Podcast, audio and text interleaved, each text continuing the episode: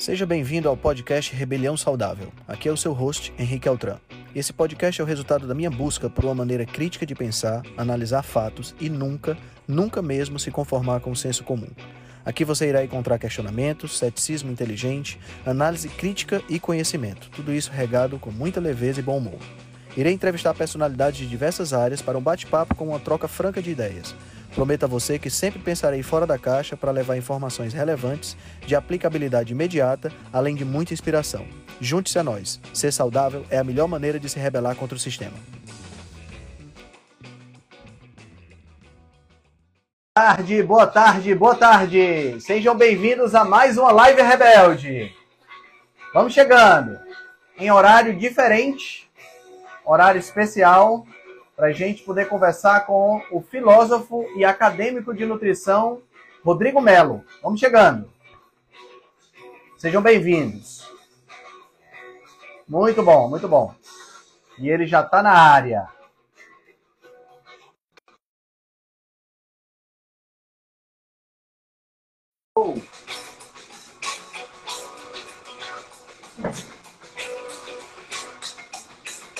Boa tarde, vamos lá. Dia. Grande Rodrigo. Calma aí, deixa eu só ajeitar a câmera aqui, que deu, deu ruim. Estou olhando para o seu computador. É, agora sim. Aê! Salve, salve, Henrique. Beleza, Beleza. cara? Pura, cara. Que bom falar com você. Pô, uma honra enorme para mim estar aqui contigo Pô, hoje, cara, cara. muito bom, muito bom bater um papo com você. Gosto muito dos seus posts e gosto da, da sua linha de pensamento, principalmente no que diz respeito à parte questionadora da história. Quando eu soube que Sim, você era sim. filósofo, achei, porra, muito legal, cara, muito legal. É, acho que falta um pouco isso no meio da nutrição, né? É, Tudo muito certinho, tudo muito arrumadinho demais, né? Falta um pouquinho de bagunça. É tudo muito certinho. E aí, essa, É. essa, essa, essa coisa muito arrumadinha acaba que as pessoas elas entram em caixinhas, né? E, e para sair dessa caixinha, Exatamente. amigo, é uma dificuldade grande. É uma dificuldade grande. Meu amigo Rodrigo, primeiro, muito obrigado pelo, por ter aceitado o convite. Você está onde? Em que lugar do Brasil? Eu moro no Rio de Janeiro, Ah, cara. Rio de- Ah, tá certo. Mas você não chia muito, que nem os cariocas. Não, eu não sei. Tem gente que fala que sim, você tá falando que não. Eu, eu, eu acho que um pouquinho sim. Cara, muito obrigado. Se apresenta um pouquinho para a galera. Quem é Rodrigo Melo? Como é que é essa história de ser filósofo? Conta aí um pouquinho pra gente.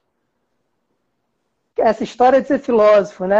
Essa história, na verdade, essa história de ser filósofo foi uma história que demorou um pouco a se desenrolar na minha vida. Eu tive uma trajetória assim, tipo, até eu me, me encontrar, não só profissionalmente, mas vocacionalmente, demorou um pouco. Né? E eu acho que tudo está no seu devido lugar. Assim, isso faz parte justamente dessa minha formação filosófica, talvez até muito mais do que a, a formação acadêmica. Cer- talvez não, certamente muito mais do que a formação acadêmica. Porque, com certeza, o filósofo não se forma depois de quatro anos de faculdade. Exatamente. E aí, se a gente Precisa de um pouquinho de experiência. Na facu... Nessa filosofia acadêmica, que você praticamente estuda o pensamento dos outros, outra- né? Eu não sei como foi a sua formação, mas, por exemplo, meu irmão ele fez alguns semestres de filosofia e quando ele vinha conversar comigo, numa época que eu não me interessava muito pelo assunto, eu via que era só assim, fulano de tal falou isso, a visão do fulano de tal é essa, e não tinha, não tinha muito essa reflexão sobre a vida, que é o legal da filosofia. Né? Legal Exatamente. O, o- exercício, e, e- e ver essa, esse mundo e dizer assim, cara, onde é que eu me encaixo nisso tudo? Né? exatamente.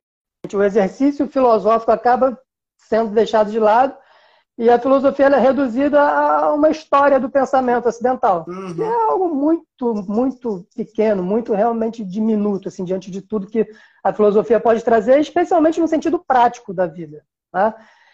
Então, eu, tipo, quando eu saí da. Quando eu terminei o ensino médio, eu estudei em colégio militar. Né? Eu, já, eu fui para o colégio militar por uma questão muito singular, vamos dizer assim. Eu tinha uma, e tenho ainda, uma questão muito forte com os cavalos. Eu amo cavalos. Ah, é interessante. Então, é, Aí Você foi então para eu praticava hipismo já. parte da cavalaria. Exatamente. Então eu já montava lá no colégio militar antes de estudar. E aí acabei entrando no colégio e a minha vida meio que adolescente ali se desenrolou ali dentro daquele ambiente. E eu cheguei a acreditar durante muito tempo que o grande sonho da minha vida era ser militar. Porque era isso, para mim o, o cavalo estava associado à vida militar. Eu sabia que para montar cavalo eu tinha que ser ou militar ou rico. Como rico eu não era, me restava a, a opção de ser militar. E assim eu fui. Eu cheguei a, a, a, iniciar a carreira militar, fui para a SpaceX, depois fui para a MAN.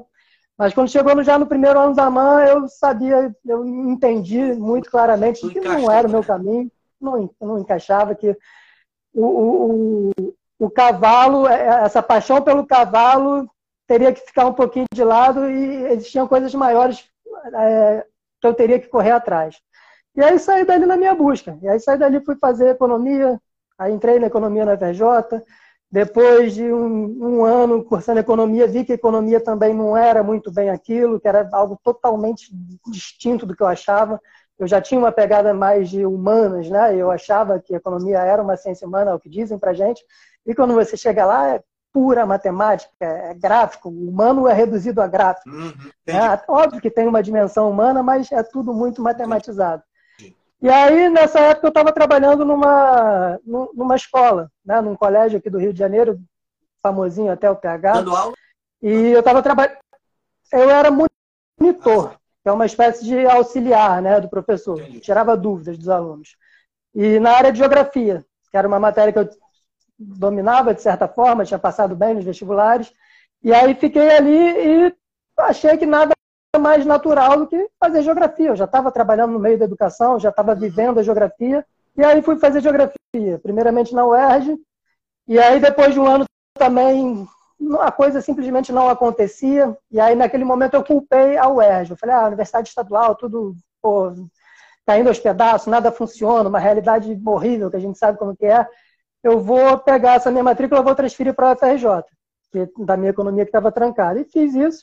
Chegou lá no UFRJ, mais uma decepção. Eu ficava, todo ano eu mudava. Era uma época da minha vida que todo ano eu mudava, eu estava fazendo um curso diferente.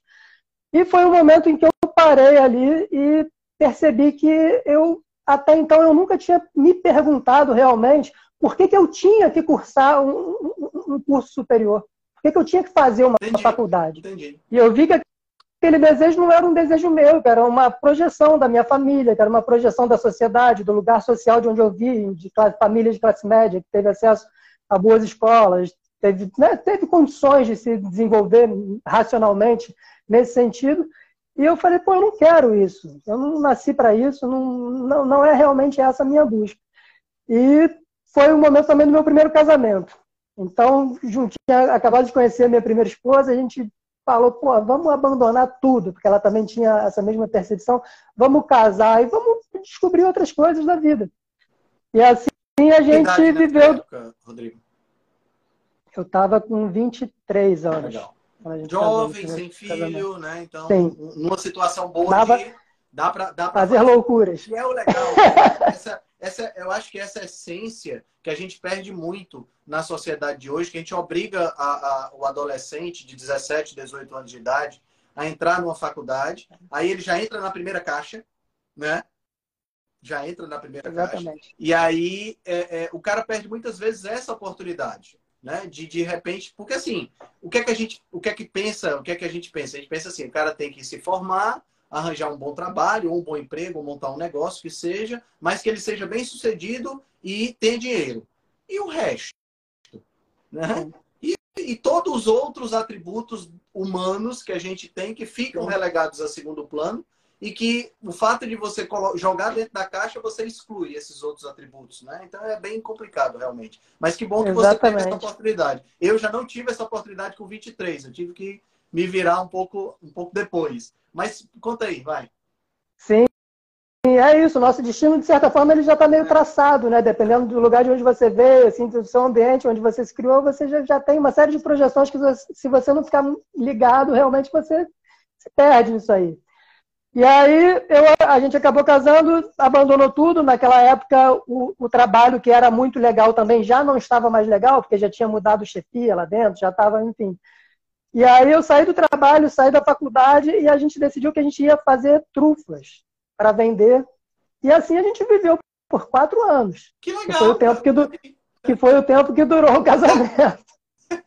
foi proporcional, né? É, porque era um negócio junto e o casamento era, né? Sim, casamento... Funcionou ali naquele tempo e aprendi muitas coisas.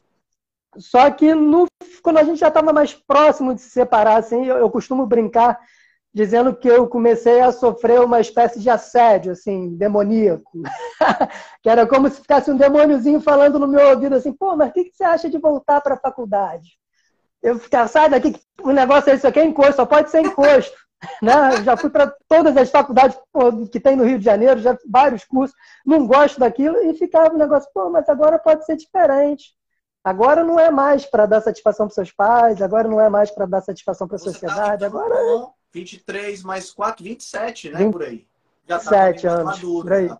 Talvez é. não fosse o encosto, talvez fosse a voz da maturidade. Né? Exatamente. É, é, a consciência, né? O seu eu que é ali mais profundo que vai, vai conduzindo a gente ao longo do caminho. Né? A impressão que dá é essa, que tem algo dentro de nós que nos conduz. A gente sabe, por mais que a gente não veja no momento, é como se depois a gente vê que a gente sabia exatamente o que a gente estava fazendo. Né? E aí, naquele momento, a minha ideia era o que eu gostava. Assim, eu nunca deixei de estudar, porque saí da, da universidade. Eu sempre estudei, isso é um detalhe, isso é um detalhe legal do pessoal saber. Né? Às vezes a galera acha que, ah, não, o cara começou a fazer trufa para vender, então ele abandonou os estudos. Não, abandonou a regularidade, é, a faculdade. É, a formalidade. Você não para de estudar nunca, pelo menos eu tenho essa visão. Né? Sim. E, foi, e sempre o que me moveu no mundo assim, é, foi a busca do conhecimento. Sempre. Assim. Estou sempre mergulhado em alguma coisa e varia. Só que atestado numa época é uma coisa, em outra época é outra coisa. E naquele momento o meu grande interesse assim, de estudo eram as questões mais metafísicas. Eu, eu lia muito teologia. Né?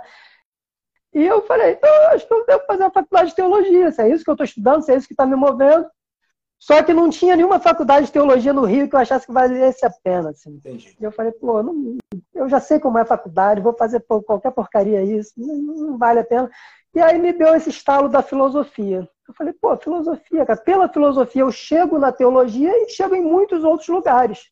Eu sabia que a filosofia, mesmo dentro da academia, mesmo sendo essa chatice que a gente sabe, ela tem uma liberdade muito maior do que qualquer outro curso. Sim. Liberdade de você montar o seu currículo, você não, não tem nada, aprende nada, enfim, é, existe uma liberdade muito maior. Eu falei, tá aí, vou, acho que pode ser um bom caminho.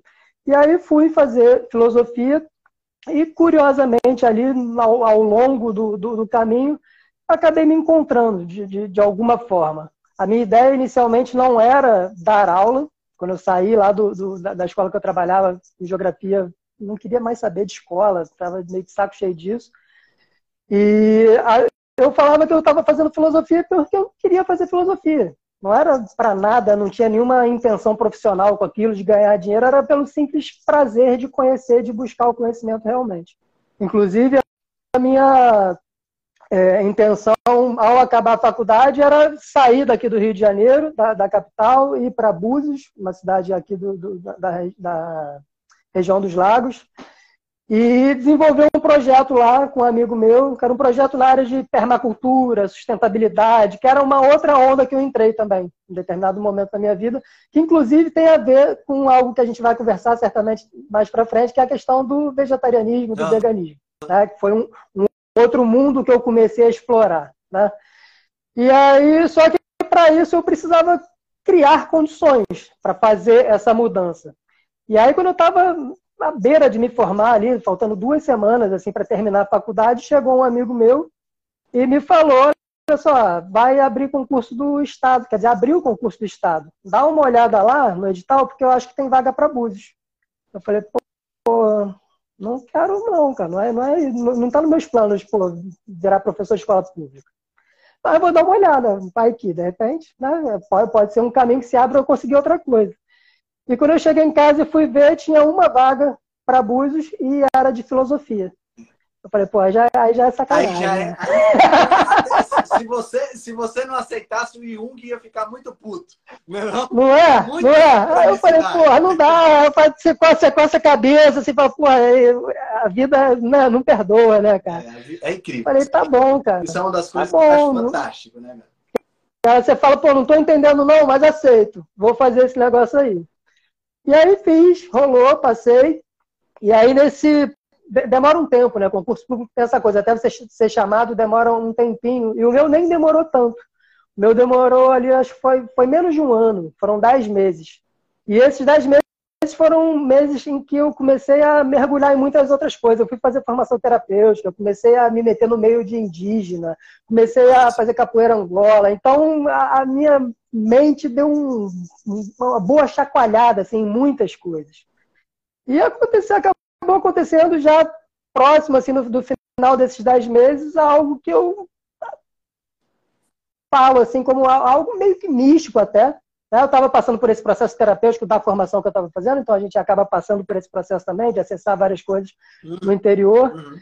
E aí, num dia, eu estava passeando com a cachorra na rua e, e tive meio que uma epifania, assim, que eu comecei a, a, a, rir e chorar ao mesmo tempo, porque eu tive um lampejo, assim, que fosse que era como se toda a minha vida tivesse passado diante dos meus olhos num segundo.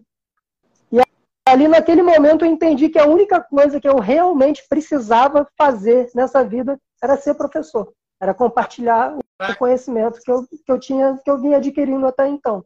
E aí, porra, manchei ali, comecei pô, a chorar, meio que rindo, não sabia se ria, se chorava, aquela coisa. Uhum. Eu falei, caraca, que doideira, cara. Eu tô esse tempo inteiro correndo de um lado para o outro, indo para lá e para cá, entrando em faculdade, saindo de faculdade, casa de casa, e faz isso, faz aquilo, outro. E, e, e era tudo que eu já estava fazendo lá no início, assim. Eu realmente estava fugindo, assim, né, desse destino, vamos dizer assim.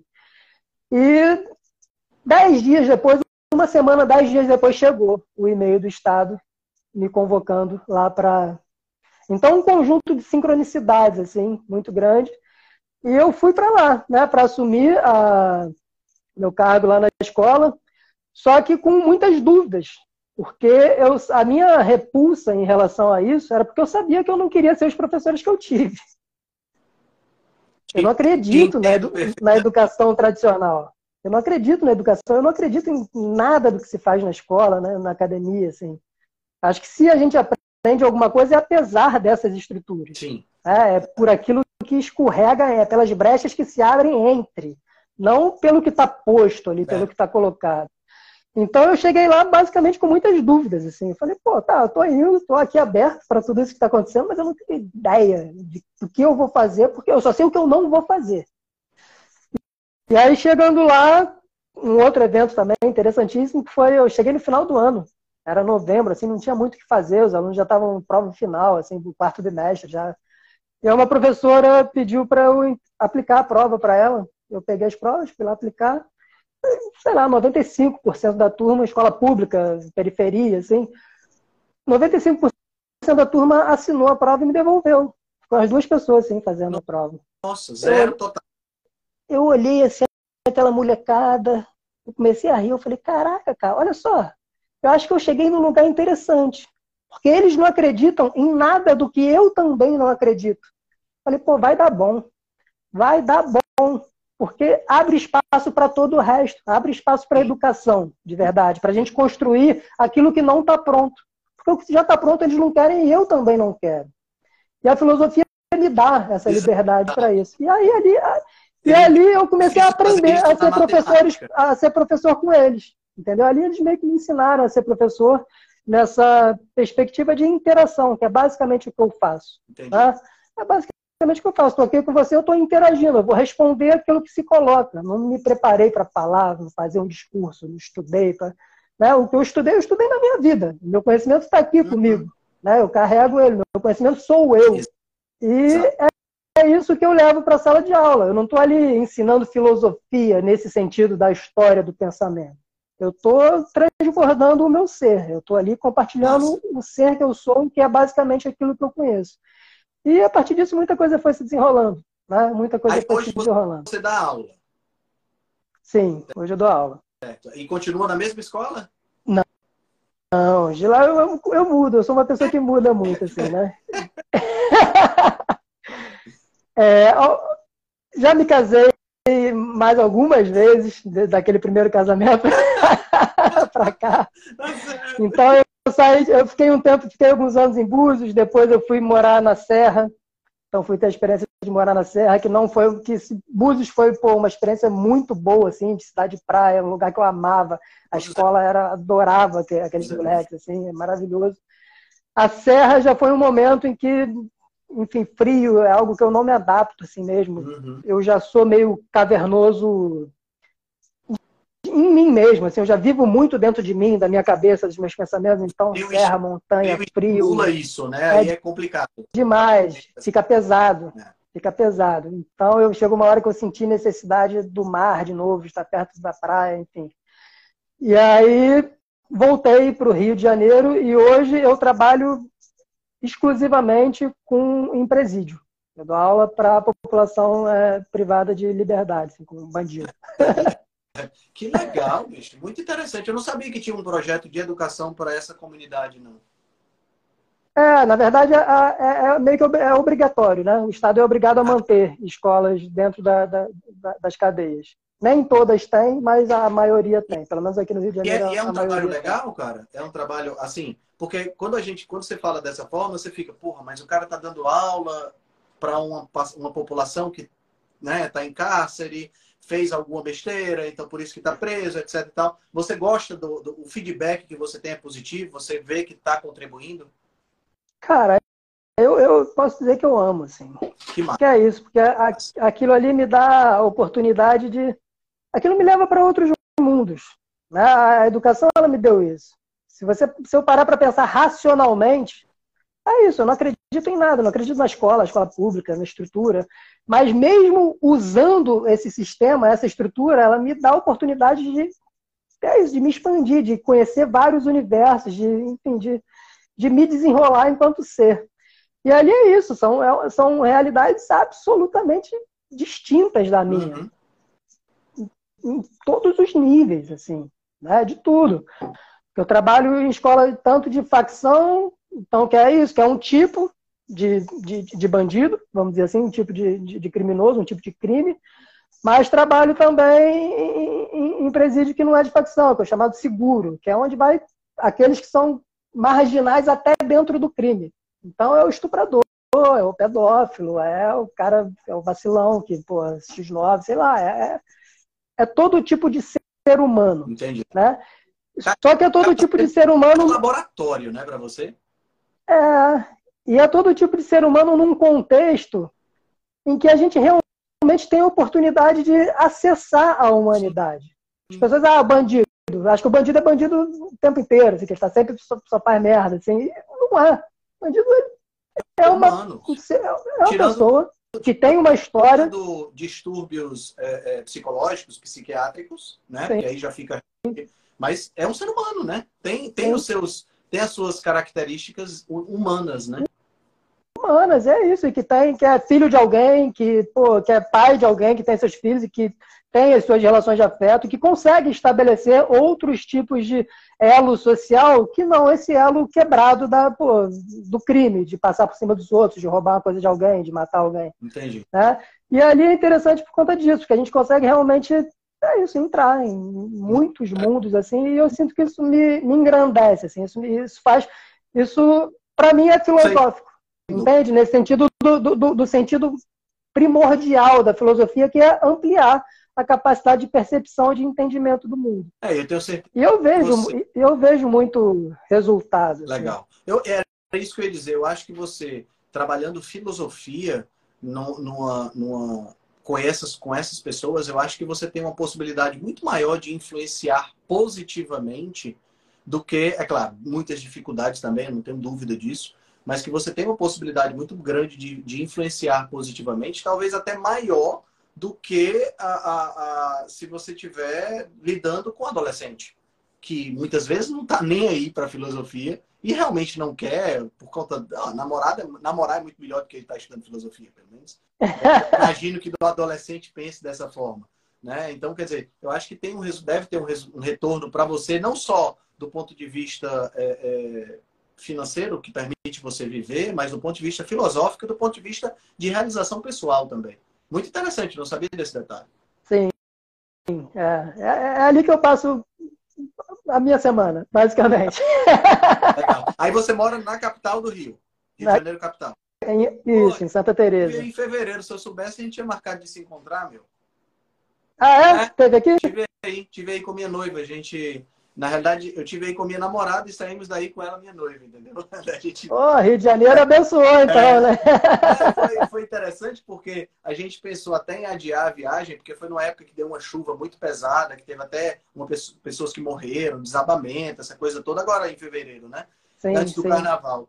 E aí a, a, o custo estava muito maior para cancelar a viagem ou para botar para outra data do que para ir. A gente resolveu arriscar. E o Rio de Janeiro foi maravilhoso para a gente porque fez dois dias de sol que permitiu a gente acessar todos as, os passeios básicos, né? Cristo Redentor, Pão de Açúcar, Jardim Botânico, essa coisa toda que depende de sol, né? Sim. E os outros dias a gente fez os passeios internos, Museu do Amanhã, é, é, a, a, aquário, essas coisas a gente conseguiu, foi muito legal. Foi, foi uma, uma, viagem muito, muito bom.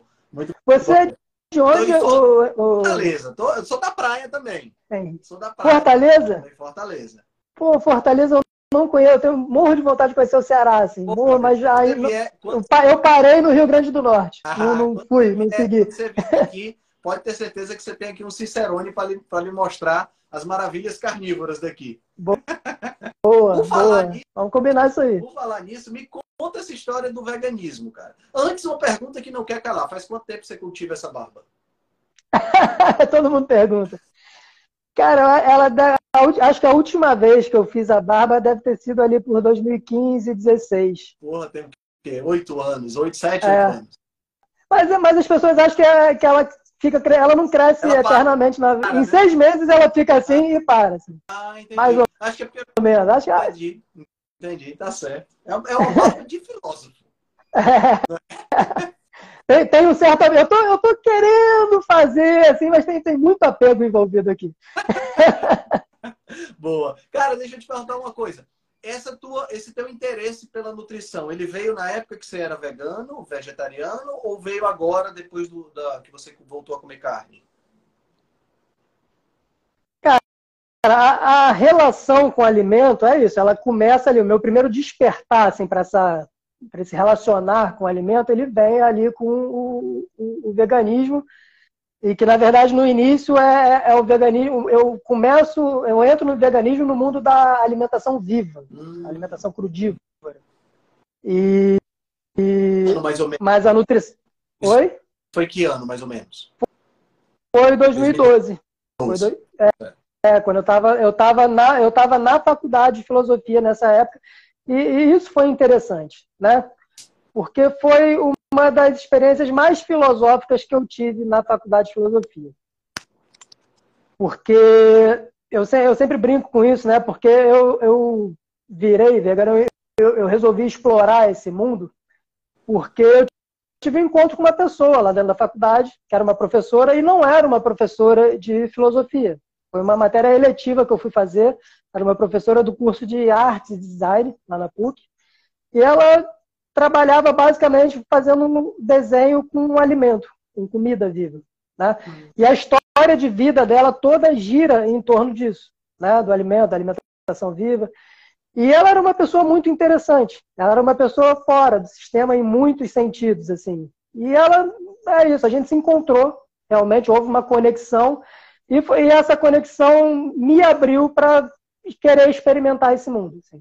E ali eu comecei a, a, a, experimentar, porque até então eu vivia, cara, alimentarmente no umbral. Era lasanha sadia, pizza sadia, hot pocket, esse, esse tipo de lixeira. Entendi, entendi. Desde sempre. Assim, eu, eu, eu, costumo falar assim como um símbolo maior de quem, para as pessoas entenderem quem eu era. A minha mãe me dava Coca-Cola na madeira. Nossa. Então, é esse tipo de pessoa. Você era, era bem Entende? trash mesmo, né? É, era trash. E aí, então, esse primeiro momento foi um momento de primeiro despertar, assim. Foi um momento em que eu comecei a comer comida de verdade. Que hoje eu olho para trás e penso, pô, uma comida de verdade completamente inadequada, Mas, Mas de verdade, deve ter tido Foi algo, foi o, foi o pontapé ali que me libertou daquele, pô, inferno alimentar que eu vivia e que eu achava que, eu, como na verdade a maior parte das pessoas vive. Sim. E deve ter tido um impacto então, positivo, e... né? Na, teve um impacto Exatamente. positivo na sua saúde, que você vinha de uma alimentação péssima. Né? Exatamente. Então, inicialmente, cara, o meu mundo brilhou. A minha vida brilhou e tudo. Comecei a emagrecer. E eu que tinha histórico de obesidade também, que sempre fui ou gordo, ou tentando, ou estava gordo, ou estava tentando não ser gordo. Ali, meu corpo secou, fiquei com muita disposição e, enfim, desintoxiquei por um lado, só que não se sustentou. Né? Depois de um ano, eu já comecei a perceber que eu estava com sentindo vontade de comer outras coisas. Eu sempre respeitei muito isso. Para mim, nunca foi uma questão ideológica. Certo. Nunca foi questão de pelo bichinho, pela planeta. Por... A minha questão sempre foi conhecimento. E eu, eu falava isso para ela. Assim, eu falava, eu tô nesse, nessa, nessa brincadeira aqui porque isso aqui me deixa doidão, assim, doidão no sentido de é isso. Eu tô tendo experiências pô, de integração, assim, de, né, de me sentir unido com a natureza, de, de me sentir pô, mais próximo de mim. Então, enquanto tá assim, cara, tô, tô aqui. Né? E, e, aí, só que depois de um ano, assim, mais ou menos, eu comecei a sentir, bater uma vontade de comer ovo. E é engraçado, porque foi, ovo, assim, porque eu, eu olhando para trás, eu vejo porque a carne não estava nem no rol de possibilidades das vontades que eu poderia ter.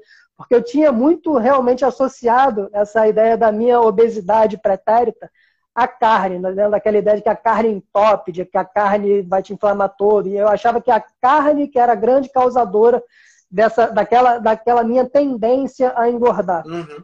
Então eu falava, eu posso me movimentar, mas a carne meio que tinha virado um, um tabu. Entendi. E, continu, e permaneceu um tabu por nove anos. Eu tive que realmente encontrar no meu corpo, meu corpo teve que começar a padecer um pouquinho mais mesmo assim, para eu é, poder balançar e poder chacoalhar esse Entendi. tabu. Entendeu? Entendi. Aí você começou com o ovo, então, nessa época. Um ano, é, aí eu comecei. Depois. Um ano, por volta de um ano depois. E ali, a partir dali, eu fui começando a flexibilizar, porque na alimentação viva é isso, você não cozinha o alimento. Então, começa um ovo, o ovo já tem que cozinhar mesmo. Então, já comecei a cozinhar a comida novamente. E, e aí eu, eu, comia, eu comecei a comer muito arroz integral. Então é algo que hoje eu vejo também como eu machuquei meu intestino com aquele negócio também. É. Excesso de fibra. E eu comia muito, assim. Eu comia muito, muito, muita quantidade, muita fruta, tudo muito. Eu sempre comi muito. Hoje ainda eu como muito. Uhum. Né? Só que a questão é que mudou. Que hoje... Rodrigo, só para ter uma ideia. Eu tenho 1,82. Ah, você é um cara alto. Um cara alto. É, um é. pouquinho alto. E aí, naquela, nessa época aí, atrás de obesidade, assim, eu cheguei a, a, a bater, quando eu preocupado mesmo, no primeiro casamento, que estava com a vida toda de cabeça para baixo, eu bati 97,5. Eu falei, pô, tô quase 100, 100 não pode. Tem, Foi quando... é o teto, né? É o teto. Eu falei, pô, preciso tomar vergonha na cara. Mas aí ficava nessa, de brigando com balança, de comendo, pô, me controlando, me matando de malhar. Até que veio essa questão da alimentação viva lá, que eu continuava comendo muito, só que dentro daquilo ali, e só emagrecia. E emagreci ao ponto. Eu, aí foi, eu fui no outro extremo. Eu bati 62 quilos, assim. Cara, por aí. cadavérico. Cadavérico. Você, você percebe que perdeu muita massa muscular? Muita massa muscular, o que inclusive começou a, a me dar problemas articulares, assim, né? Meu joelho foi, foi nessa época que meu joelho estourou, e eu, né, que de tipo. Era a época que eu estava na capoeira também, por um lado eu estava com muita disposição, mas eu estava sem sustentação. Era uma disposição, mas que não tinha o que sustentar. Uhum. Então, dia numa roda de capoeira normal, capoeira angola, muito joga no chão, né? Aquela coisa de joelho, em cima do joelho, uma hora que eu fui, pô, dar uma levantada e tac! Eu vi aquele estalão. E de lá para cá, o meu joelho nunca mais foi o mesmo. Entendi. E até hoje eu estou nesse processo na carnívora agora especialmente eu estou nesse processo de um dos, uma das minhas metas é reconstruir a massa muscular que eu perdi entendi entendeu entendi e, e, e, a tua a tua ideia então dentro do, do veganismo foi uma ideia bem é, porque a gente observa nas pessoas de hoje três focos na relação ao veganismo Ou é o foco da saúde, ou é o foco do ecossistema, ou é o foco da, do sofrimento animal, né? Normalmente são esses três os principais que as pessoas veem. Do teu não se encaixou em nenhum deles, né? Tinha um pouco da questão da saúde, mas não era a questão do conhecimento, assim, porque eu, eu já tinha essa, essa perspectiva, assim, é algo que eu carrego muito comigo, assim, da, da relação da comida com o conhecimento. Hum. É, do que a gente come influencia a nossa percepção de mundo. Você muda o alimento, você muda o mundo que você está vendo. Entendi. Isso, isso, isso para mim é ali aquilo começou a se, a, a se descortinar para mim, entende? Entendi. E, e, hoje na carne, então, é aí que eu estou vendo isso com muito muito mais intensidade. Eu vejo que muitas coisas que eu estava buscando lá atrás, eu estou encontrando hoje. Nessa, nessa Porque... época, você, você, é, você passou quanto tempo nessa, nessa fase vegana barra vegetariana? Nove anos. Foram nove, nove anos. Foram nove anos. Então foi de 2012 até 2021. Isso. Certo. Isso. Aí, em 2021, foi o, o, o, que me chacoalhou. Na verdade, o que me chacoalhou foi um pouquinho antes, foi em 2020, que foi o ano ali que explodiu a, a pandemia. Eu tive uma prostatite. Né? Aí tive uma prostatite e o negócio começou a mexer comigo. Uma prostatite que inicialmente eu achei que pudesse ser um câncer. Falei, mano, bagulho ficou complicou, né? Eu vou ter que botar atenção nisso aqui e resolver. Mas foi mais uma daquelas coisas da vida, né? De que o destino está tudo certo. E ali eu fui ter contato com uma outra pessoa também que marcou muito a minha caminhada, um médico aqui do Rio de Janeiro, uma perspectiva absolutamente diferente da, da medicina. E ali é isso, eu não simplesmente vou ao médico, eu começo a estudar, eu começo a, a mergulhar naquele mundo e aí peguei, comprei os livros dele, e aí comecei a tentar entender aquela outra perspectiva, né, de medicina, de corpo. Pode... E aí, não entendi. Você pode dizer o nome do médico? Doutor Eduardo Almeida. Ele é completamente outsider, assim, das mídias sociais. Tem um grupinho pequeno no Telegram que ele só posta lá, não interage com ninguém da velha guarda, assim. Né? Não, não, tem, não tem saco nenhum para as interações aqui.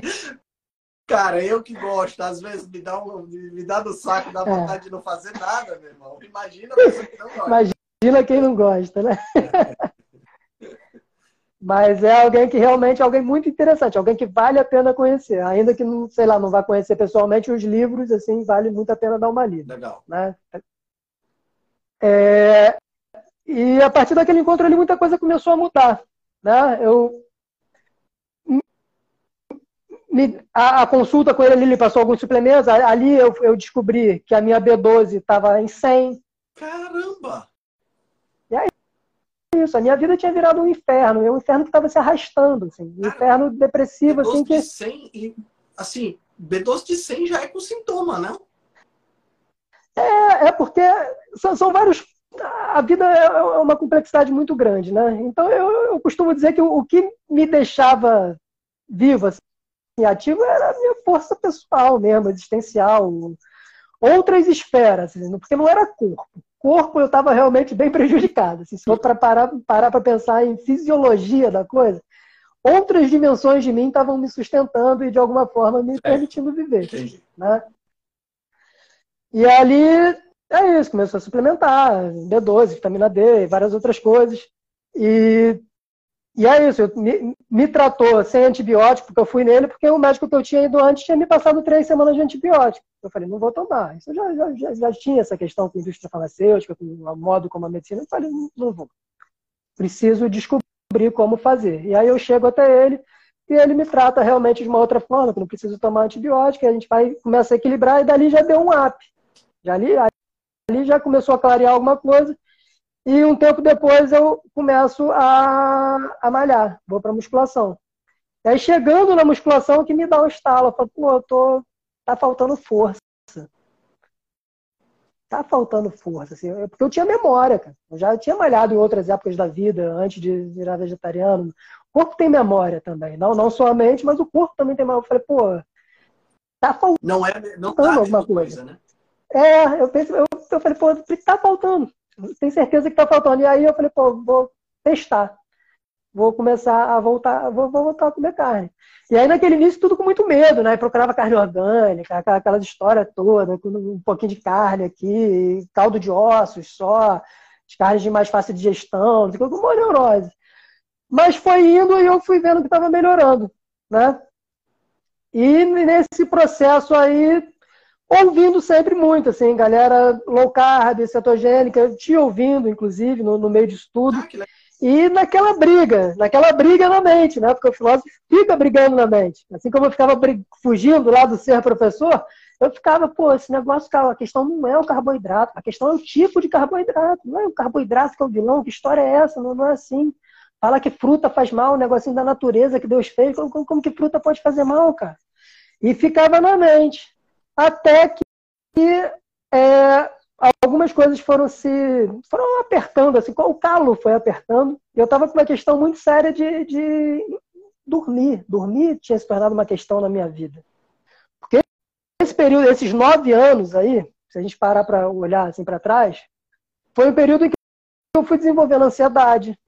Que era uma que eu não tinha, nunca tive na vida. Eu sou uma pessoa tranquila. Eu sou uma pessoa que não me estressa, assim. Sou uma pessoa que não, não tem muito estresse. Eu eu construo a minha vida para não ter estresse. E eu chegou num ponto que eu mal conseguia respirar. Ficava puxando o ar e não vinha, queria encher o pulmão e sentia aquele ar enchendo e não vinha. E eu, a minha mulher perguntava, mas você está ansioso por quê? Eu falei, não é por nada não, eu só estou ansioso. tem nada. não é, é físico, o negócio é físico, não, é, não tem nada acontecendo fora de mim, não. Eu só, só não estou conseguindo respirar, eu só queria muito respirar, decentemente, encher meu pulmão e perder esse negócio que parece que pô, tem alguém agarrando no meu pescoço. E com isso, meu sono, né? É algo que eu sempre falo também, uma, é, toda essa trajetória, essa busca por conhecimento toda me fez ter um, fez buscar muitas coisas, inclusive a, a, a, relação com drogas foi algo que se construiu, se estabeleceu, fui buscar, assim, e para mim eu não tenho uma, eu tenho uma visão zero moralista em relação a isso, até porque para mim sempre foi uma busca de conhecimento mesmo, e eu uhum. conheci muitas coisas andando por esses caminhos, não dá para dizer, muita coisa do que eu falo hoje vem de percepções por, alcançadas através dessas coisas. Só que chegou um momento assim que eu falei, cara, eu não quero mais, eu, não, não, eu simplesmente pô, eu só queria parar. E não estava conseguindo, assim. E eu falei, cara, eu sempre tive uma, um pouco dessa questão assim de. Uma, sempre fui uma pessoa reconhecida assim, por ter uma, uma grande força de vontade. Eu reconhecer mesmo esse em mim e os outros. Assim, ah, ele põe o um negócio na cabeça, ele vai e faz. E chegou num ponto que eu falei, cara, não, eu, eu escangalhei. Eu pensei assim, eu escangalhei, eu não tô mais, eu, aquele eu não existe mais, não está funcionando, onde é que eu fui parar? Porque eu tô querendo fazer um negócio há mó tempão, parar com isso e não funciona. Preso, me sentindo preso, e aquilo tava uma, foi uma angústia, uhum. uma angústia que foi me remoendo mesmo. Eu falei, eu preciso resolver. E aí quando você precisa resolver, você se abre, né? Os seus mundos vão se abrindo. Exato. E aí eu comecei comecei a ouvir mais, assim, a galera, pô, carnívora, e ficava ali meio que brigando ainda, falava, cara, não é possível. Eu falei, pô, eu preciso tentar. Eu preciso tentar, porque essa galera tá falando pô, coisas maravilhosas, não, não é possível. E aí eu é, fui é tentar. E aí, mentindo, né? e aí eu vi que realmente a coisa era verdade, assim, que a ansiedade se resolveu, eu comecei a conseguir respirar, e aí depois eu fui entendendo, eu falei, caraca, realmente a coisa era física. Porque o carboidrato, ele te deixa inchado, ele incha teu estômago aqui, que pressiona teu diafragma, teu pulmão fica reduzido, ele não consegue encher. E tu, tu fica naquele negócio, e é dia a dia, todo dia você está fazendo a mesma coisa. Você não consegue mais fazer nada. Né? E aí, naturalmente, o sono foi regulando também. Eu estava. Porque nesse processo aí, eu, eu, eu consegui resolver a história do parar de fumar maconha, só que eu não consegui resolver a história do dormir. Parei de fumar maconha, mas tava, continuava mal, assim, porque tava dormindo horrível. Aí, aí ficava tomando GABA. E aí chega uma hora que o GABA também já não dá mais conta. Aí vamos pro Fenibut para mudar um pouquinho para ver se vai. Aí, pô, no começo, pô, bonzão, resolvida. Porra, daqui a um mês já não é mais a mesma coisa também. Você fala, caraca, cara, que, que, como é que eu vou resolver isso? E foi na carnívora que as coisas começaram realmente a se encaixar, a ansiedade pô, fluiu, saiu né, escoou, comecei a dormir e, meio que tudo foi se encaixando. Né? Meu intestino Pô, meu intestino, nessa época toda de, de vegetal, era cocô três, quatro vezes por dia mole, igual cocô de vaca. Nossa. E eu achava maravilhoso, a, a, porque a, a, ideia lá era quanto mais cagasse, melhor. Porque tá limpando, tá, tá, não, nada fica, entendeu? É, tem uma lógica também lá, só que é uma lógica inversa, uma lógica que não é a lógica do corpo, da natureza, mas... E aí eu comecei a ver que realmente não, não era normal. Que não podia, eu sou humano, não podia cagar que nem vaca, né? Mole, esponjoso, aquela coisa né? E aí eu falei, pô, preciso prestar atenção nisso, e aí fui me abrindo para carnívora realmente, e a carne chegou para dar essa, essa salvada na minha vida. E tá aí, tô, tô no processo, né? Gradual, Rodrigo? Você começou a aumentar a carne e diminuir vegetais, ou quando você incluiu a carne, você já deixou os vegetais de lado de vez? Foi gradual, mas uma, um gradual meio rápido. Comigo é tudo meio rápido. Assim. Uhum. Foi. Teve um, um processo assim, mas quando eu vou percebendo, eu falo, pô, não tem porquê. Isso foi, foi muito pontual, assim, porque eu já estava aumentando a ingestão de carne, mas ainda comendo algumas outras coisas. E aí teve um dia que eu comi, fui almoçar, eu comi carne e brócolis. Tava meio cetogênico, assim. E aí eu percebi que comendo carne e brócolis me dava sono depois do almoço. Eu falei, pô, quando eu como só carne eu não tenho sono. E é isso. Se dá cetogênica para carnívora, não tem nada na cetogênica que eu faça muita questão. É, é, é a carnívora tem a questão da praticidade. Sim. Né? Tem a questão da praticidade. Eu falei, pô, da cetogênica para carnívora é pô, já foi. Não, não, não tem muito o que, que me prender aqui. Então não vou ficar, pô, sofrendo por causa de um brócolis. Vamos embora, vamos, vamos comer carne. Vamos comer como carne. é que tá o sono hoje? Pô, durmo, durmo, deito e durmo. Graças, graças à carne. É, legal, né? Legal, cara, legal. Que, que maneiro essa, essa, essa, essa transição, né? E, e, e essa, esses benefícios que você colheu. Eu vi um vídeo seu, você falando que você está, então, no processo de, de, de, ganhar massa magra, ganhar massa muscular, né? Você Sim. tem essa, essa intenção e você pelo que você falou no vídeo, você chegou a perder um pouco de peso, mas agora já recuperou com um acréscimo de 3 quilos, se eu não me engano. É, e, tô indo. Na verdade, aquele vídeo já tá defasado lá, porque já, já ganhei mais um quilinho de lá para cá. tá tá você indo. Ou então com, a, com essa questão da musculação, né? E, e comendo. Como é a tua, como é a tua ingestão, a tua alimentação hoje? Só para o pessoal entender um pouquinho. Tu come carne no café da manhã, no almoço, no jantar? Você come ovos, varia os animais, come víscera, como é que é? Eu como. Sempre comi. Quantidade eu sempre comi. Mas hoje, hoje eu estou fazendo duas refeições. Certo. No início da carnívora, não rolava. Eu tentei, eu já tinha meio que a ideia assim, de que era o ideal, é algo que eu acho que se encaixa bem até na, na dinâmica do dia, né? mas no, no, no início não estava muito rolando, estava ficando meio constipado. Porque era muita comida numa refeição só, eu, eu descobri, experimentando, que fracionando, meu intestino funcionava melhor. Uhum. E aí eu, eu, eu, eu, eu sinto que isso é por causa de uma questão da absorção intestinal. Né? Que meu intestino muito machucado não tinha é, condição de absorver aquilo tudo e ficava meio embananado ali sem saber o que fazer com aquilo, dava uma travada.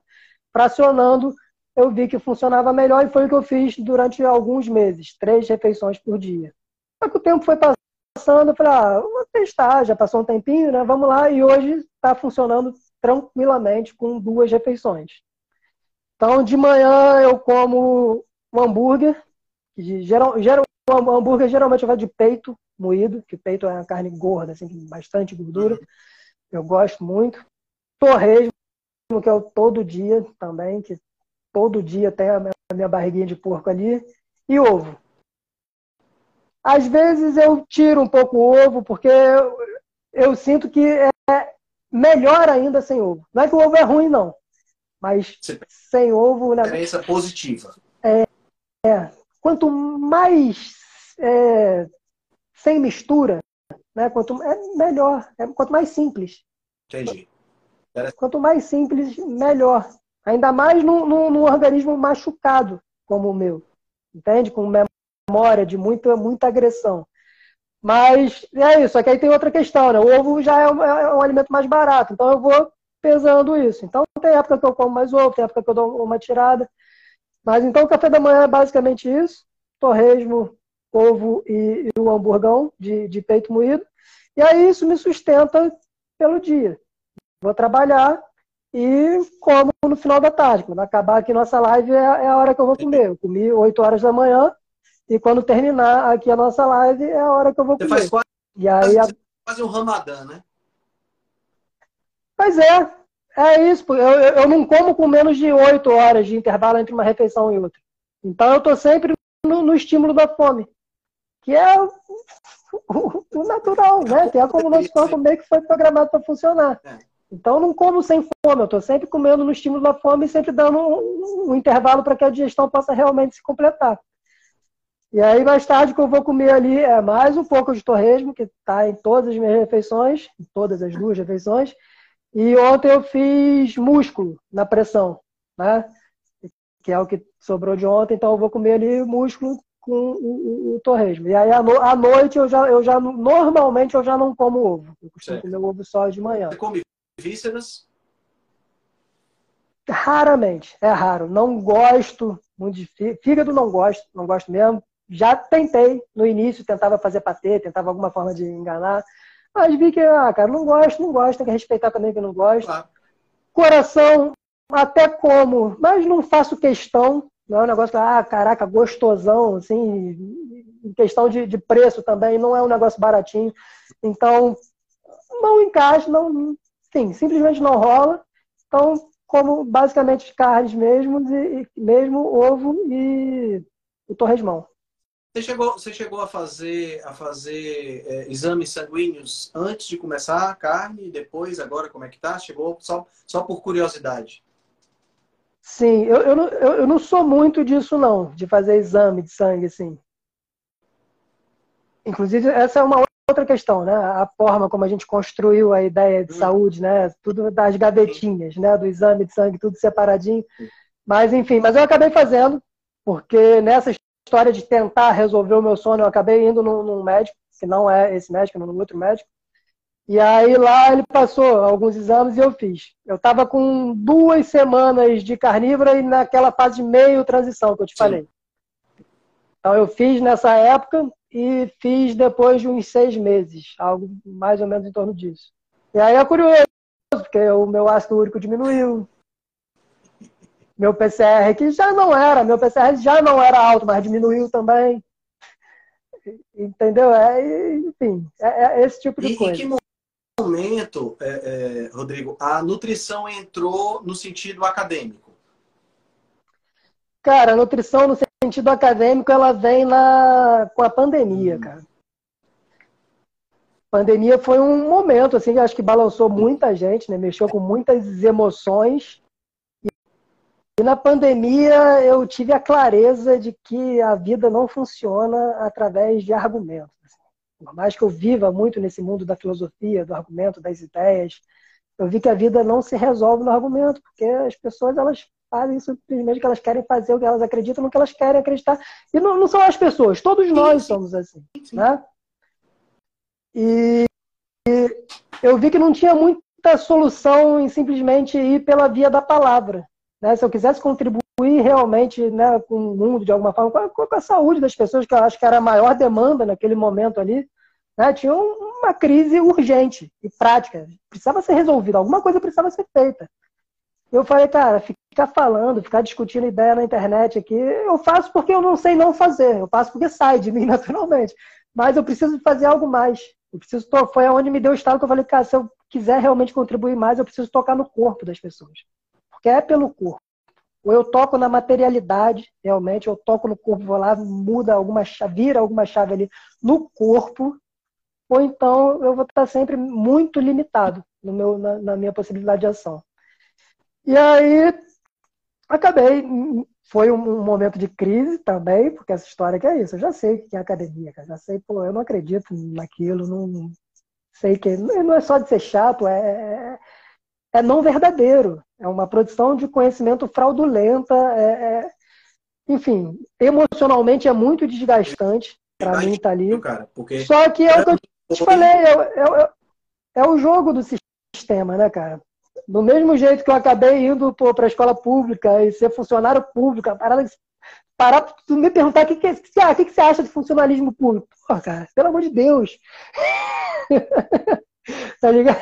Só que a vida tem esses caminhos, né? A gente vai vivendo vários paradoxos aí, nesse processo de autorrealização a gente acaba circulando por lugares não dá, que... Não dá para você, Enfim. não dá para você, para você se transformar num, num, num eremita, se, né? Eu acho que você se transformar num eremita seria essa a história, né? Porra, eu não consigo... A academia não rola, funcionalismo público não rola, vou viver no, no, numa praia e viver do que eu pesco e não vou entrar Sim. em contato com ninguém. Porra, mas aí você já fica, porra, mas se eu fizer isso, cara, é muito egoísmo da minha parte também, né? De... Foi o que eu sonhei por muito tempo, assim, aquela ideia de ir para Búzios, já montar o um projeto, de ver de pô, construir, construir casa de barro, plantar o próprio A ideia era meio essa. Mas a vida não deixou, não. a vida me trouxe para lá para me botar dentro do presídio. Impelido a contribuir de outras formas, né, cara? É. Eu acho que é, esse é um ponto interessante, realmente. E aí eu vejo isso, é assim, cara, eu vejo a academia muito como uma espécie de autoescola, um lugar que você vai para tirar a habilitação. Ninguém aprende a dirigir ali, ninguém, pô, isso. tu não sabe, ou tu dá um jeito de aprender, ou é para tirar a habilitação, é um passaporte social, é, é uma validação ali de legitimidade que as pessoas acreditam nisso, esperam isso e a gente dá para o que elas querem. Título que é necessário Mas... para você consultar, para você, né, para você poder, para eu poder ter um consultório e abrir a boca e dizer assim, ok, eu posso atender você e posso te ajudar na tua alimentação. Né? A Sim. pessoa vai querer saber o título. Infelizmente, é uma necessidade. Você está você tá em, que, em que período? Quanto tempo faz que você está lá? Cara, eu, tô, eu comecei... É, na prática, eu estou no segundo, porque eu comecei isso. Eu comecei na Unirio, hum. e aí aquele esquema de universidade pública... E, cara, eu sou professor, então eu falo, eu critico o professor com muita tranquilidade. Claro. Né? O, o, lugar do professor é um, é um, lugar, basicamente um lugar de poder. O cara usa ali a sala de aula como para ele exercer todo o poder que ele não tem nada na vida. O cara não é nada, nada na vida, a sala de aula, o cara ele quer ser o escrotão do, do, do, do rolê. Uhum. Entendeu? E, e, cara, eu falei, cara, eu preciso. Eu, eu vim aqui para resolver um problema, não para criar outros. E aí eu decidi mudar a lei, vou, vou fazer um EAD na, na particular, e aí fui para Cândido Mendes. Estou fazendo um EAD aqui agora, que aí simplifica, simplifica o processo, eu sei exatamente o que eu quero, sei construir o meu caminho de conhecimento. Lá eu ia, eu ia ter que ficar seis anos à noite na Unirio, aqui são quatro anos, então, pô, vamos faz, simplificar. Faz todo sentido, cara, faz todo né? sentido. Eu, eu costumo, costumo comentar sobre isso porque eu comecei a minha faculdade em 2018, um pouquinho antes da né? E eu comecei EAD também, uhum. porque eu tinha trabalho antes, né? Eu era trabalhava como representante de uma empresa de suplementos e é, é, comecei a faculdade com o objetivo de agregar, né? Agregar na minha consulta, já que eu vendo suplemento, por que não fazer nutrição e indicar o suplemento que eu vendo, né? A ideia era essa. Uhum. Né? No, final da, no, final das contas, graças à vida, mais uma vez, mostrando para gente outros caminhos, né, eu consegui me desvencilhar disso porque começou a criar uma dicotomia na minha mente, né, uma dissonância cognitiva, porque é, é, a faculdade e a, a, a, empresa que eu trabalhava falavam de soja, falavam de contagem de calorias e dessa coisa toda, e o que eu estudava era radicalmente o oposto, né? E aí você fica, como é que você vende um produto desse jeito? Você não vende, né? Você fica, você, você entra numa crise muito pesada. E depois que eu saí da, da, da, empresa e que eu continuei na faculdade, eu comecei a ver como é complicado você se formar quando você não pensa igual. Sabe, me lembra, me lembra aquela propaganda, não sei se você, se você conhece, a propaganda do primeiro Mac, em 1900 e ao bolinha, que tinha. 1984, para ser mais preciso, que tem o, o, o romance do George Orwell, né? E a propaganda uhum. é um bocado de gente sentada, todo mundo olhando para um uma TV como se estivesse sendo manipulado, todo mundo igualzinho, mesmo uniforme, mesma cara, mesmo tudo. Né? Aí chega uma pessoa e joga. O comercial até dirigido pelo Ridley Scott. E é, é, eu me sentia dessa forma, me sentia dentro da faculdade daquele jeito, entendeu? O Big Brother lá na frente ditando como é que eu tinha que atuar, ditando como é que eu tinha que fazer. E, putz, e é terrível, cara. É terrível você ter que responder errado para tirar uma nota boa e conseguir passar.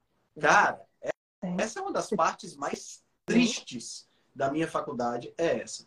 É você ir para uma prova Sim. e você ficar. A pandemia, nesse sentido, foi extremamente benéfica para mim, porque me possibilitou não me preocupar com a prova. Porque eu podia, uhum. da prova, pesquisava o que eu queria pesquisar, né? Estava fazendo prova online mesmo né, eu pesquisava a resposta certa para a prova, mas que estava errada para o contexto. Né? Mas, mas é, é, muito, muito ruim, cara. Muito ruim. Você, você, Porque eu ficava pesquisando na minha cabeça. Cara, a resposta para essa pergunta é isso. Mas eu não posso responder isso, porque se eu responder, ele não vai considerar eu não vou passar na cadeira. Eu tenho que responder o que ele quer ouvir. Cara, isso é terrível. terrível. Exatamente, é. E todo o sistema de educação ele, ele gira em torno disso. Né? Você é adestrado a dar as respostas que de você são esperadas, para que você seja uma pessoa obediente. É, é, é tudo isso. Sim. E começa na escola. E a sensação é exatamente essa que você descreveu, uma lavagem cerebral. Só que a questão é essa, uma coisa é a gente chegar lá depois de uma certa idade, assim, já viveu alguma coisa, já tem experiência. Cara, eu olhava a molecada, assim, cara, 17, às vezes anos, 18 anos, chegando. Viveu nada, passou 10 anos trancado na escola, fazendo isso, repetindo o que o professor quer ouvir. E, cara, é, é angustiante num nível. E é isso, eu, eu, não consigo ficar quieto. Eu ouço as besteiras, não consigo ficar quieto, então eu causo um certo constrangimento no ambiente. Eu começo. É isso, eu simplesmente falo. Eu simplesmente falo, não, não agrido ninguém, não, sabe? Mas eu começo a trazer o contraditório, né? Eu acho que eu tenho o direito de apresentar um, uma perspectiva diferente. E, cara, é, é muito desgastante. Muito desgastante. Eu me sentia de volta. Na, na faculdade, quando eu estava na, na, na, Porque eu comecei EAD e no EAD acaba que você tem um pouco menos de interação com pessoas, né? Você acaba tendo muita aula que já está gravada e tal. E aí, quando, eu, quando veio a pandemia, em 2019, foi o momento que eu me separei, né? De um casamento de 22 anos de, de, de casamento. E aí, essa separação, eu disse, cara, eu preciso ocupar minha mente, então eu vou sair do EAD e vou para o presencial, porque pelo menos eu vou estar em sala de aula, aí eu ocupo a minha mente, ocupo a minha cabeça, conheço pessoas novas. Eu fui um cara muito recluso, eu nunca fui uma pessoa de muitas amizades, sabe? É, é, tanto é que eu conto nos dedos das mãos a quantidade de amigos que eu tenho, que eu conheço pessoalmente. Eu tenho muitos amigos pela internet que eu nem conheço ainda, né? Que eu estou conhecendo aos poucos, né? Mas que são amigos que eu prezo muito. Mas assim, eu nunca fiz, não fiz muitas amizades ao longo da minha, da minha vida. E aí eu disse, cara, eu vou para o banco da faculdade. E aí eu vi exatamente isso. Crianças de 17, 18 anos de idade sendo literalmente adestradas, e é por isso que a gente vê essas aberrações que a gente vê hoje. É muito difícil isso mudar. É, é, é eu não vejo uma mudança disso acontecendo tão cedo, entendeu? Porque a faculdade vai continuar ensinando a mesma coisa, e as pessoas vão continuar entrando na faculdade bem novinhas, sendo extremamente influenciadas a continuar fazendo a mesma coisa. Essa, essa, esse despertar que aconteceu com você, que aconteceu comigo, é um despertar que acontece tardiamente na vida, porque precisa, a gente precisa passar por determinadas fases para poder lá na frente a gente acordar. É difícil acordar com 17, 18 anos de idade, né? Sim, não tem como. E é isso, você é, é, é o sistema é feito para é. isso. A gente as crianças são trancadas na escola, elas são impedidas de viver, elas são impedidas de ter experiências. É.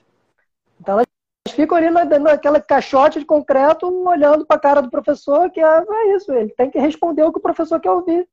Eu, como professor, tenho essa experiência. No, no, atualmente não, não, trabalho mais com adolescente, mas já trabalhei. Não, é muito angustiante você chegar diante do, pô, da molecada do terceiro ano, que é a pergunta que não quer calar. A galera está no terceiro ano, e aí? Vai fazer o que da vida? Aquela cara de pânico, aquele vazio no olho, assim, de caraca, eu tenho que decidir, eu estava aqui nessa redoma, nesse lugar, eu não sei nada, eu não tá. sei. Como, como que se exige uma decisão dessa? Uma decisão ainda que é, que é trazida com aquele peso, já ah, você tem que decidir o que quer fazer para o resto da sua vida. Como e... se a vida fosse assim também, né? Exato. Como se você não pudesse mudar, como se... Né? Exato. E, cara, é, é muito, é, é, muito complicado. É, e é assim que o nosso conhecimento ele é construído na sociedade. Toda a nossa sociedade ela se constrói em cima dessa estrutura de formação de conhecimento.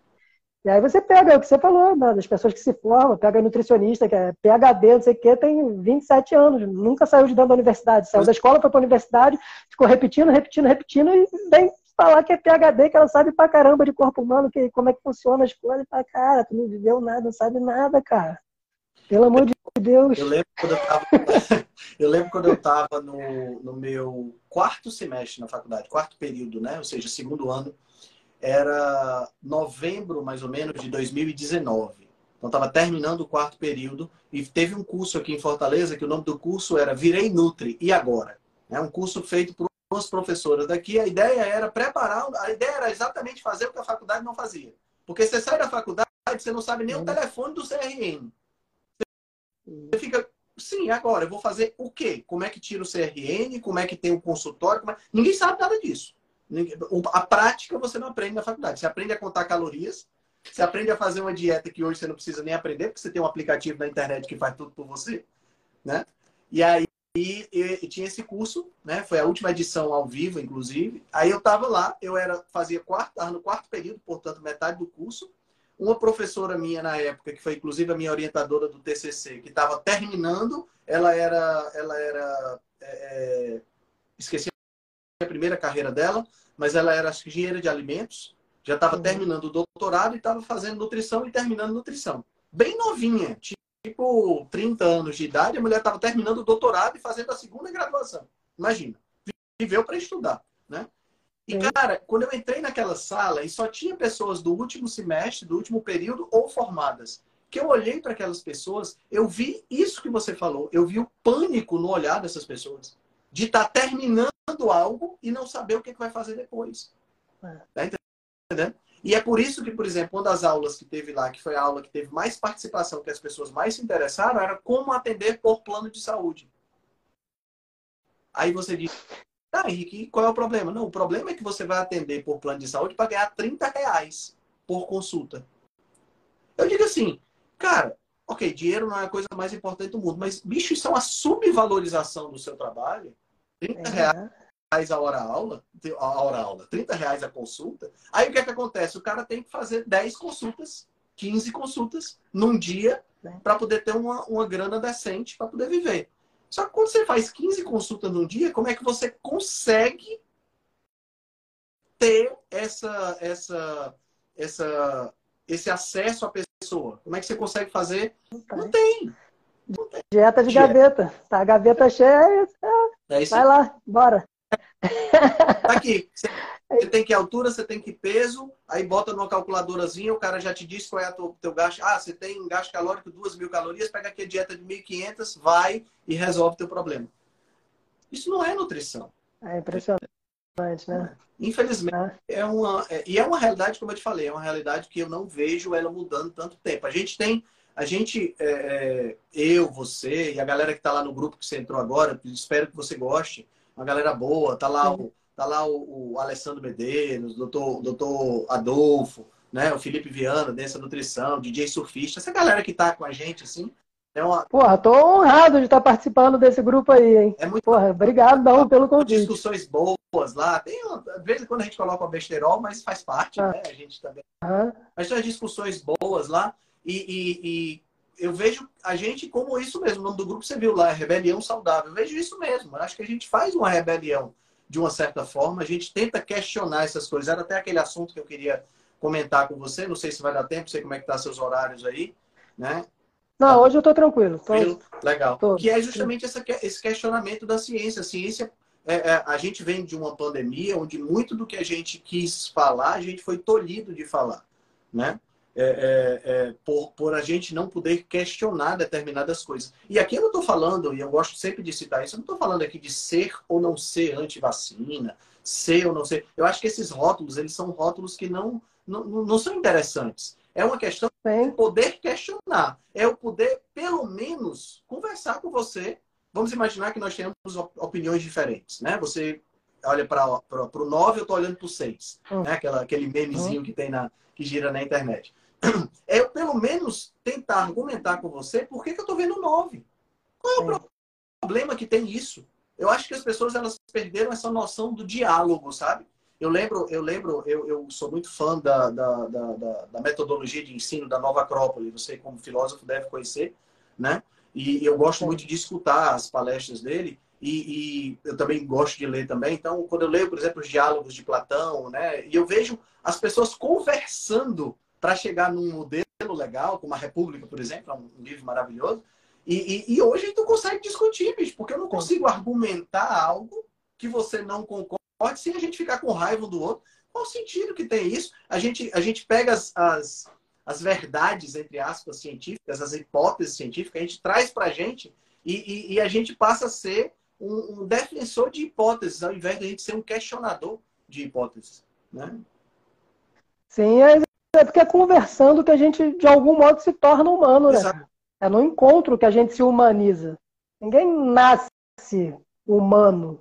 Né? Se botar, pegar a criança botar no meio da floresta para viver com, com um lobo, vira lobo. Exato. A gente se humaniza no encontro com o outro, né? É a partir de outros seres humanos que a gente, né, nesse contato aí, é isso, nós somos, a gente vive na linguagem. Então a linguagem ela é o terreno no qual a gente se move. E, e, e, as pessoas têm muita dificuldade de entender que a ciência é só um tipo de linguagem. É uma das muitas maneiras que existem de explicar a realidade. E como todas as outras maneiras, é uma maneira cheia de limitações.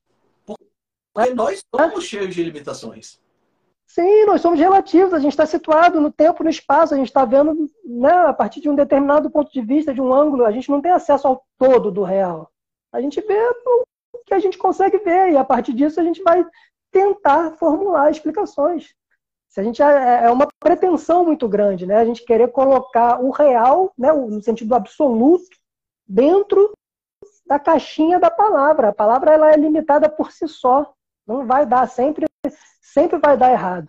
Né? Então, e é por isso que esse exercício do, né, do, do, diálogo, da conversa, né?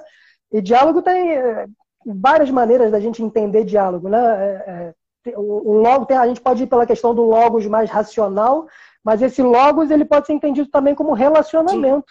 Né? Então, o dia é através e logos o relacionamento é algo que se dá através do relacionamento.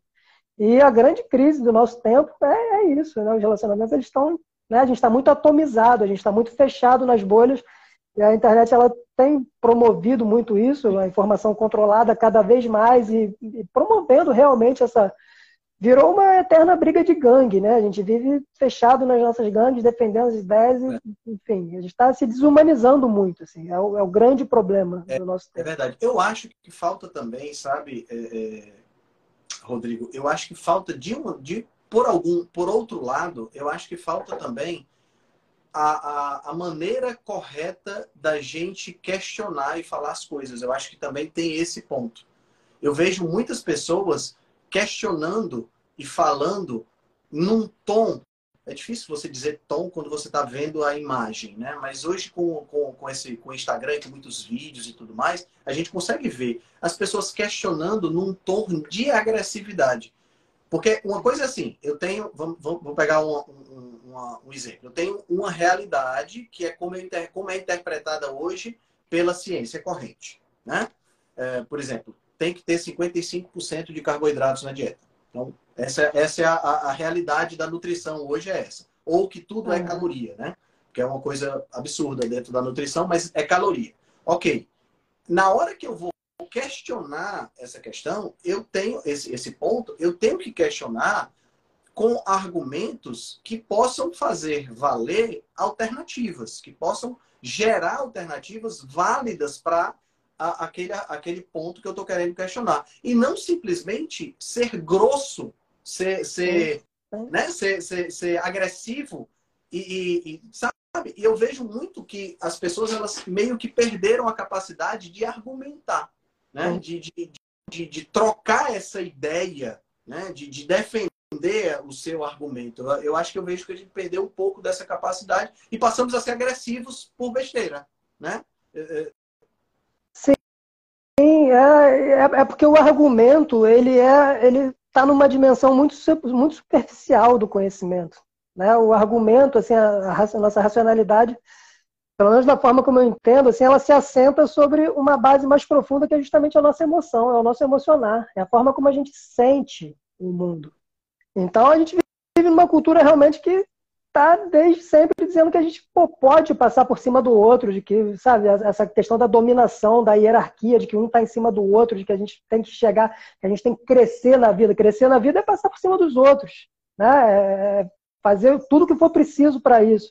Isso vai sendo moldado na gente, pô, desde pequenininho também, e agora a, a internet está encapsulando a gente.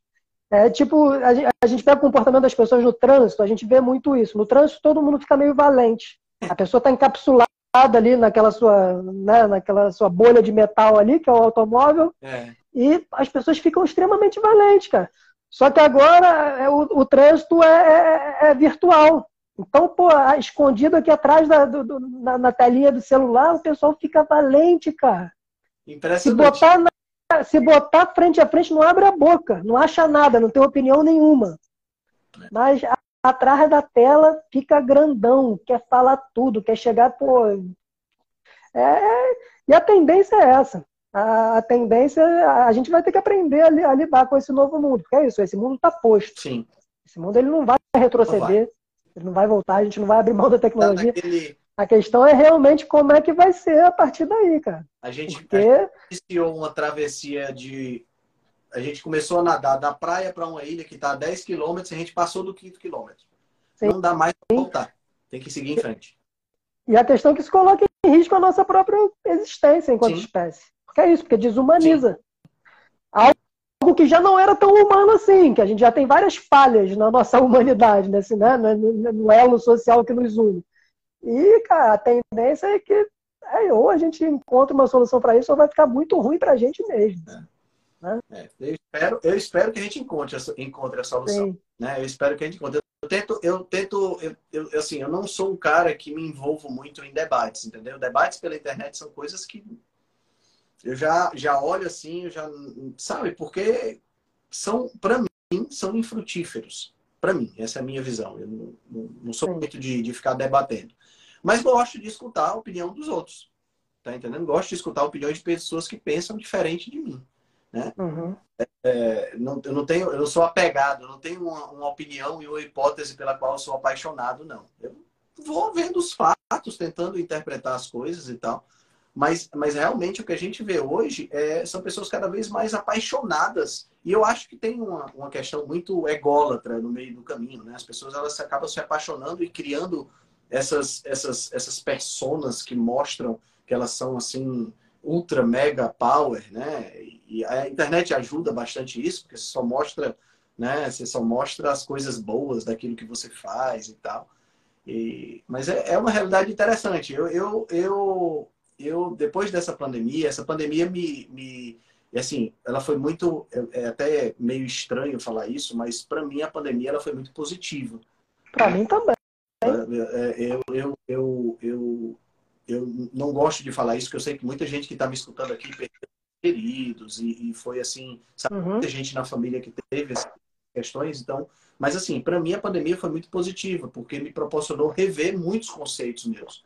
Eu sou hoje uma pessoa totalmente diferente do que o que eu era em 2019, Sim. né? E, e eu considero que sou uma pessoa melhor, né? Não perfeita, mas melhor, um porcentinho, um pouquinho mais lá, melhor.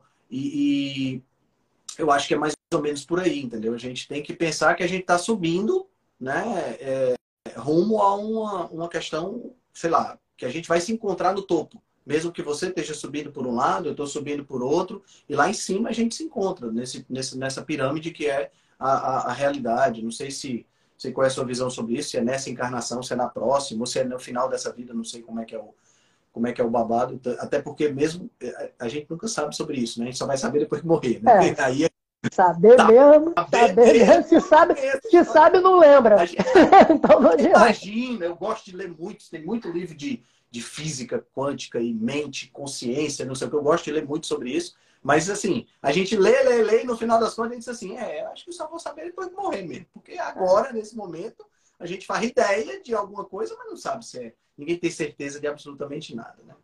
Então é muito legal. Cara, para mim, um bate-papo show de bola, cara. Acho que, a gente, Pô, muito bom. acho que a gente precisa repetir mais vezes esse bate-papo. Foi, foi acho, gostoso. Acho que sim, então fiquei com essa sensação que também. Legal.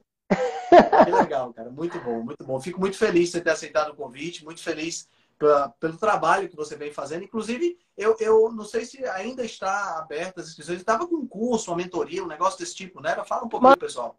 Mentoria, né? a jornada carnívora. Decidi abrir aí há relativamente pouco tempo e está aberto, né? Já mudou. No início, a, a, minha ideia era fazer um grupo, fechar turma, mas agora eu resolvi deixar aberto e, e ir rolando conforme né, as pessoas forem manifestando interesse. Então, está aberto aí que é uma a ideia é basicamente apoiar as pessoas que desejam viver essa experiência carnívora e se sentem, sei lá, inseguras, não tem, não sabe muito por onde começar, como fazer. Então é dar esse suporte. Né? A ideia é ser um processo é, que vai ser vivenciado ao longo de três meses e dar todo o suporte realmente, estar tá ali apoiando, tirando dúvida, e tem um material lá também, é isso, sou professor, é, a gente acaba dando aula para tudo, né? Então gravei uma opção de vídeo lá, são mais de 30 vídeos, aulas, tentando de alguma forma situar a gente nesse mundo, né? esse mundo sobre o qual a gente conversou aqui, que é um mundo que vai muito além da comida. A comida é uma das coisas né, que está inserido em todo esse conjunto aí. Se você quiser comer melhor, você vai ter que entender não só sobre comida, você vai ter que entender sobre muitas Muita outras coisa. coisas. É então, aqui, isso tudo está tá lá. Eu estou compartilhando um pouco dessa minha experiência que vem de toda essa história que a gente conversou. Né? Então, tá, modéstia à parte, está valendo muito a pena. Legal. Então é só falar contigo pelo direct e pegar. É, mais... só mandar um direct e a gente desenrola lá. Show de bola. Cara, muito. Ah, sim, a última pergunta porra, não posso perder a chance de, de, de, de perguntar uma recomendação de livro para o filósofo. Um livro que marcou a sua, a sua vida, que você gostaria. Assim, eu sou nerd, né? Já deu para perceber que eu adoro ler. Eu queria ler na mesma velocidade que eu compro os livros. Era o meu é... sonho. É... livro, né? E, e, você falou Eduardo Almeida, já botei na Amazon aqui, já vi aqui dois títulos para botar aqui no botar aqui na minha lista, né?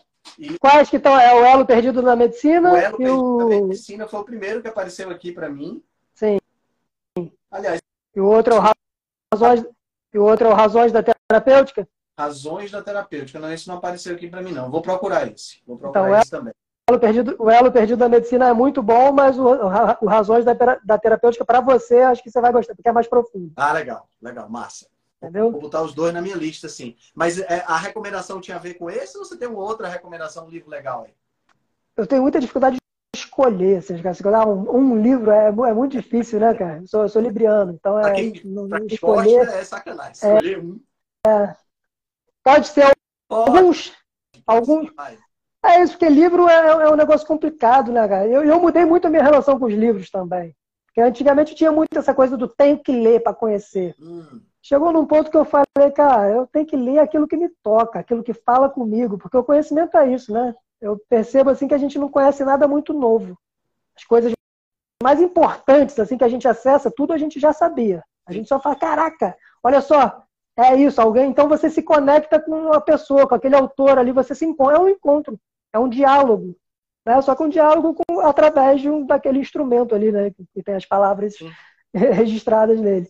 Então, um livro que me marcou muito na área da filosofia assim, foi o Temor e Tremor, do Soren Kierkegaard, filósofo dinamarquês, que é relativamente, que é relativamente pouco estudado. Assim. O Zaratustra, do Nietzsche, para mim é, é, fantástico. Acho que né, merece ser lido. Legal. Dentro da menos, eu ia falar menos filosófico, mas não sei se é tão menos filosófico não, mas Clarice Lispector é alguém Clarice, que é acho... Clarice é muito bom. O concurso, assim, é, né? Clarice é... E aí Paixão Segundo de H, Água Viva, tudo que ele escreve é muito bom, mas esses dois, eu acho que a maneira como ela brinca com as palavras, ela entendeu o que é a palavra, né? Entendendo o que é a palavra, ela pá, jogou pro alto e foi brincar, porque a palavra é basicamente para isso. Esses aí do doutor Eduardo Almeida, acho que vale a pena ser lido também para a galera da, da, área de saúde, acho que inclusive tem que ser lido para a galera da, da, área de saúde, ele balança com muitas coisas. E é, acho que é isso. Tem mais, tem mais coisas. A gente poderia ficar aqui, mas acho, acho que tá bom. Pode fazer uma live depois só para conversar sobre livros. Aí você lança um, eu lanço outro e a gente vai trocando ideia. Muito bom, cara. Muito... Ah, você é biólogo, né? Uhum. A primeira formação não concluída é biologia.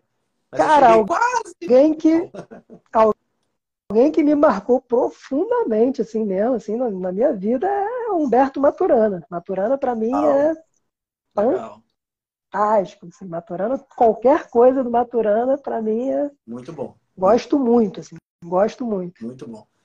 Cara, show de bola, show de bola. Cara, muito obrigado pelo papo. Foi show de bola mesmo. Adorei. Adorei conversar, adorei conhecer você. Espero um dia, ou você vindo para cá, ou eu indo aí no Rio, que a gente possa se conhecer pessoalmente. Tá? Espero que o mais rápido seja eu indo aí. Não, já, já, vou, já, vou, já vou dizer o seguinte: já vou dizer. Você vindo para cá, nós vamos tomar um café da manhã tradicional nordestino no Mercado São Sebastião, aonde nós vamos comer galinha caipira, panelada, é, é, buchada, tá certo? E, de, uhum. para isso tudo para tirar o gosto com uma dosezinha de cachaça aromatizada que tem lá, lá na, na, na no NEM da língua. Vamos comer língua, tá? Então tá. tá? Você não, é muito, não curte muito uma víscera, mas aí aqui no Nordeste tem pelo menos. Tem que, né? Já que tá aí, tem que, tem que ir no combo. Gostei, tá? Tá aceito, tá aceito o convite. Show de bola, meu amigo. Muito obrigado pela participação. Um bom dia para ti e um excelente restante de semana. Valeu, Ricão. Tamo junto, cara. Maior prazer um mesmo. Valeu. Tchau, tchau. Tchau, tchau. Se você gosta do nosso trabalho, deixe um review 5 estrelas no aplicativo que você usa para escutar o podcast. Você pode deixar um review 5 estrelas e pode também deixar lá o seu elogio, a sua sugestão ou a sua crítica. É muito importante que você faça isso porque você vai ajudar a Rebelião Saudável a chegar a um número maior de pessoas. Você também pode dar suporte ao nosso trabalho, né, todo o nosso investimento de tempo, nos apoiando via Patreon. Assim a gente pode continuar a oferecer o melhor conteúdo de qualidade, sem anúncio de forma totalmente gratuita.